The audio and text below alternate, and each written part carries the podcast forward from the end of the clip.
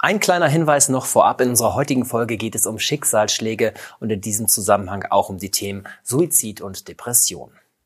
Von den Royals kennen wir glamouröse Auftritte, glitzernde Roben und vor allem die Momente, in denen sie strahlend in die Kameras lächeln. Aber auch hinter diesen Kulissen und hinter dem schönen Schein spielen sich teils dramatische Szenen ab. Viele Schicksalsschläge aus den royalen Reihen kennen wir ja bereits, aber es gibt noch weitere Tragödien, die nur den wenigsten bekannt sind und genau über die wollen wir heute sprechen bei Palastgeflüster. Palastgeflüster.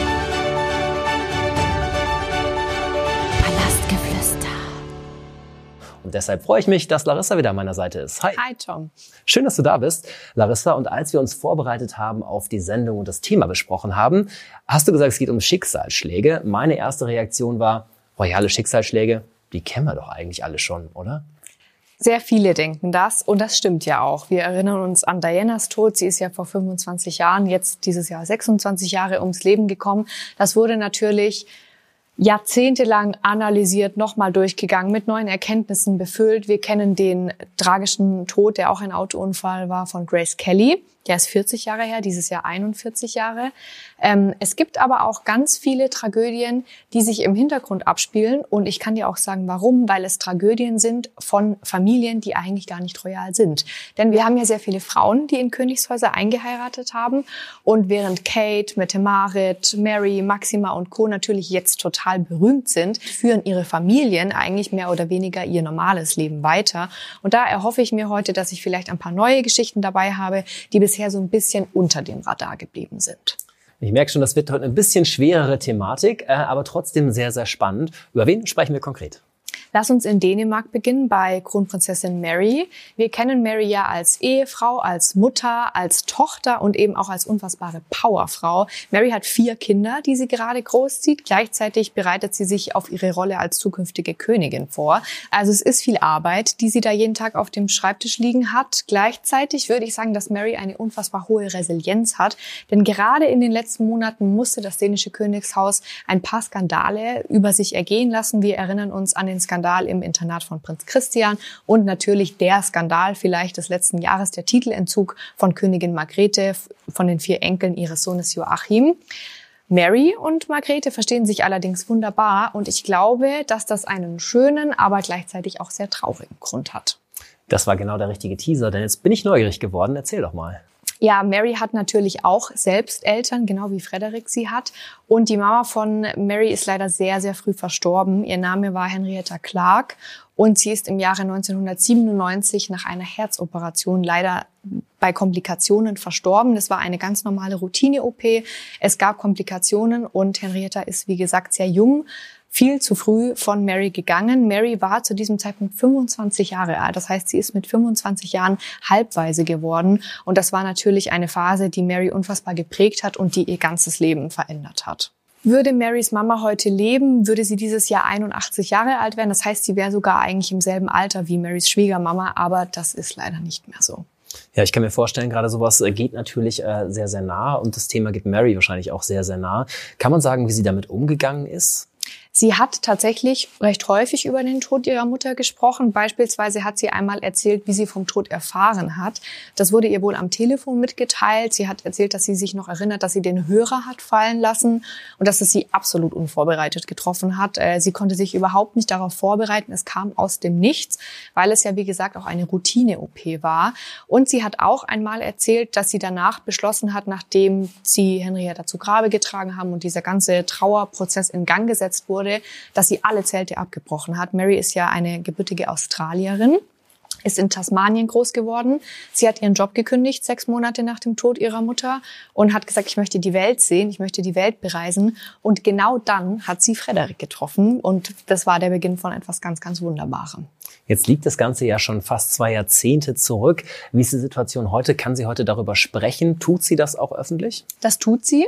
Mary hat beispielsweise im Jahr 2020 einen Termin gehabt. Da hat sie eine Organisation besucht, die Jugendliche in der Unterstützung Unterstützung mit Trauer unterstützen möchte. Und Mary ist Schirmherrin von dieser Organisation, hat deshalb natürlich auch eine Rede vor Ort gehalten und wollte den ähm, Jugendlichen, ähnlich wie Prinz William, erklären, dass sie ganz genau weiß, durch was sie gerade durchgehen müssen. Und als sie da nach Worten gerungen hat, ähm, haben die Emotionen sie wirklich sehr überrannt. Sie hat begonnen zu weinen, sie musste die Rede abbrechen, sich ein Taschentuch bringen lassen. Also man merkt, es geht ihr auch über 25 Jahre später, verständlicherweise, natürlich noch sehr nah. Umso schöner ist es, dass sie sich mit ihrer Schwiegermama so gut versteht. Es gibt auch ganz, ganz viele unfassbar liebe Zitate von Margrethe über Mary, wie stolz sie auf sie ist, wie glücklich sie sich schätzen kann, dass sie so eine Schwiegertochter hat, dass sie auch für ihren Mann und äh, Margrethes Sohn Frederik eine riesige Stütze ist und dass die zwei so Hand in Hand zusammenarbeiten. Das liegt natürlich auch irgendwo auf der Hand, aber es ist ja nicht immer selbstverständlich, dass man sich mit seiner Schwiegermutter so gut versteht. Und Margrethe hat Mary natürlich auch unfassbar viel beigebracht. Sie wird eines Tages mehr oder weniger weniger in ihre Fußstapfen treten. Und sie ist am Palast, zumindest aus weiblicher Hinsicht, würde ich schon sagen, die engste Vertraute von Mary. Ja, das Beispiel zeigt eben, wie schlimm es doch ist, wenn man so früh aus dem Leben gerissen wird. Du hast es anfangs gesagt, es ging um Tragödien, die wir heute besprechen wollen. Ich bin gespannt, äh, was die nächste Tragödie ist. Ähm, abseits der bekannten Schicksale von Diana und Co., da gibt es noch mehr. Genau, da, das führt uns in die Niederlande. Es ist eine ähnliche Geschichte, wie wir sie leider auch schon in Norwegen erleben mussten. Und es dreht sich um das Thema Suizid. Ari Behn, der Ex-Mann von Merta Louise von Norwegen, ist ja im Jahr 2019 umgekommen, weil er sich selbst das Leben genommen hat. Und Maxima der Niederlande hat einen Fall von Suizid ebenfalls in der Familie. Und zwar hat sich ihre Schwester Ines das Leben genommen. Das Ganze war im Jahr 2018. Das ist natürlich schon tragisch genug. Noch viel, viel tragischer ist aber, dass Ines zum Zeitpunkt ihres Todes erst 33 Jahre alt war. Der Tod von Ines 2018 ist noch gar nicht lange her. Erinnerst du dich noch zurück, wie damals äh, so eine ja, brisante Information auch den Weg in die Öffentlichkeit gefunden hat? Das weiß ich noch ganz genau. Maxima ist ja seit 2013 auf dem Thron. Das heißt, sie war zu diesem Zeitpunkt seit fünf Jahren auf dem Thron und eine Person von unfassbar großem öffentlichen Interesse.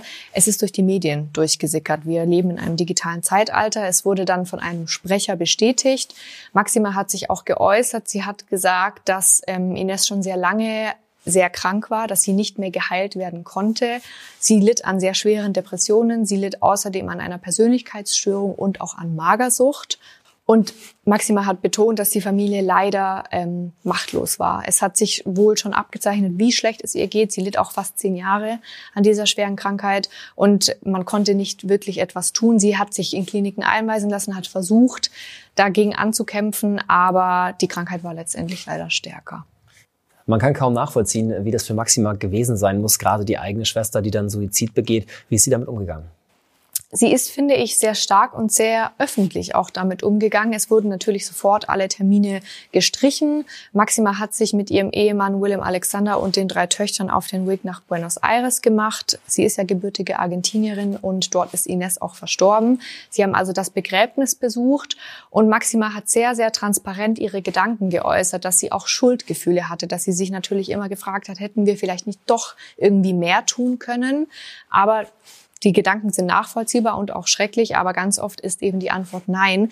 Denn es ist eine Krankheit, die auch heute noch ein sehr großes Tabuthema in der Gesellschaft ist. Und was mich sehr gefreut hat, Maxima hat gesagt, mittlerweile weiß sie, dass man ihrer Schwester nicht mehr hat helfen können und dass sie mit einem Lächeln an Ines zurückdenkt und Sie tut viel in ihrem Namen. Sie engagiert sich, genau wie übrigens Mary auch, extrem für mentale Gesundheit, ist da wirklich an vorderster Front mit dabei. Wir haben ja auch vor ein paar Folgen über Amalia der Niederlande gesprochen, die von der Mafia bedroht wird. Auch hier hat sie sofort begriffen, wie wichtig es ist, dass sie eben nicht nur körperlich ihre Sicherheit gewährleistet wird, sondern dass sie auch mentale Unterstützung erfährt. Und da legt Maxima wirklich einen sehr großen Fokus drauf. Du hast es gerade gesagt, natürlich Depressionen sind kein Thema nur in royalen Kreisen. Es sind Themen, die auch uns und jeden Einzelnen betreffen können. Und deshalb finde ich es umso wichtiger, dass wir heute auch über solche traurigen und auch dramatischen Themen sprechen können hier bei Palastgeflüster. Und ich finde es schön, dass auch die Royals eben offen über solche Themen sprechen können, über auch äh, Themen wie Suizid und äh, Depression. Dann sind sie doch auch ein Vorbild irgendwie, oder? Ja, und ich finde es auch wichtig und richtig, dass wir heute darüber sprechen, damit einfach Henrietta und auch Ines nicht in Vergessenheit geraten. Denn ähm, sie sind sehr wichtige Wegbegleiter von Maxima und Mary. Und deshalb habe ich noch ein drittes Beispiel mitgebracht, das schön endet, mit einem Happy End, damit wir auch nicht so schwer und nicht so traurig aus dieser Folge rausgehen können. Ich würde sehr, sehr gerne noch über den Bruder von Prinzessin Kate, über James Middleton mit dir sprechen. Ha, und an Pippa erinnere ich mich gut. Ähm, das war nämlich die Schwester, die so hübsch war auf all den Aufnahmen bei der Hochzeit. Die wiederum hat einen Bruder, der heißt James. Und darüber wollen wir sprechen. Das ist korrekt. Die Eltern von Prinzessin Kate sind Carol und Michael Middleton, haben insgesamt drei Kinder. Pippa, James und Kate. James ist der jüngste. Und James hat genau wie auch Ines eine sehr traurige Lebensgeschichte, weil auch er sehr, sehr lange von sehr schweren Depressionen betroffen war er hat aber den Mut gefunden und die Stärke gefunden, sich dazu zu äußern. Er ist im Jahr 2019 selbst damit an die Öffentlichkeit gegangen, hat auch gesagt, dass seine Schwester ihn ein bisschen dazu motiviert hat, weil Kate sich ja extrem eben, genau wie Prinz William, für mentale Gesundheit einsetzt und wollte einfach den Menschen, die mit dieser schlimmen Krankheit Depression kämpfen, eine Stimme geben. Denn der Name Middleton zieht natürlich. Es ist ein Name, den jeder kennt und diese Stimme und diese Plattform wollte er nutzen, um darüber zu sprechen, dass auch er von Depressionen betroffen betroffen ist. Klingt vor allem auch nach einer starken Persönlichkeit, die der James da ist. Aber wie kam es denn dazu, dass er selber als Betroffener an die Öffentlichkeit gegangen ist? Ja, Kate engagiert sich, wie gesagt, extrem im Bereich mentale Gesundheit und er hat sehr lange damit zu kämpfen gehabt und hat dann eine Anfrage bekommen in einer britischen Zeitung. Da gibt es eine Art Kolumne und er hat da einen Gastbeitrag geschrieben und die Reaktionen waren wirklich etwas, womit James nie gerechnet hätte. Und ich glaube, ihm hat das auch sehr, sehr gut getan und war für ihn wie so eine Art Therapie, dass er über seine Krankheit sprechen konnte. Er hat tatsächlich den Weg aus der Depression gefunden mit seinen Hunden. James hat insgesamt er hat jetzt drei Hunde, er hatte einmal vier Hunde. Und es gibt einen Hund, dieser Hund heißt Ella, der leider 2023 verstorben ist, jetzt erst ganz frisch im Januar. Prinzessin Kate war sogar auf der Beerdigung von Ella. Und Ella hat James laut eigenen Aussagen das Leben gerettet, denn Hunde sind ein Weg für Menschen, die mit Depressionen kämpfen, die sie zwingen, rauszugehen. Man will ja ganz oft das Haus nicht mehr verlassen, man möchte nicht mehr aufstehen. Man befindet sich wie in so einer Art dunklem Loch. Und James hat erklärt, dass Ella ihn gezwungen hat, dass er mit ihr rausgeht. Er musste mit ihr Gassi gehen. Er musste den Weg in die Öffentlichkeit suchen, sozusagen mit ihr. Und das hat ihm extrem geholfen. Und ich habe ja vorher verraten, dass die Geschichte ein Happy End hat. James ist heute man sagt ja immer geheilt, aber er kommt gut aus mit seinem Leben mit der Depression und er hat auch geheiratet letztes Jahr, vorletztes Jahr. Alizé heißt sie, sie ist eine Französin. Die beiden haben äh, noch keine Kinder, aber sie haben drei Babys, nämlich drei Hunde. Ella ist ja wie gesagt leider verstorben. Sie leben jetzt mit ihren drei Hunden.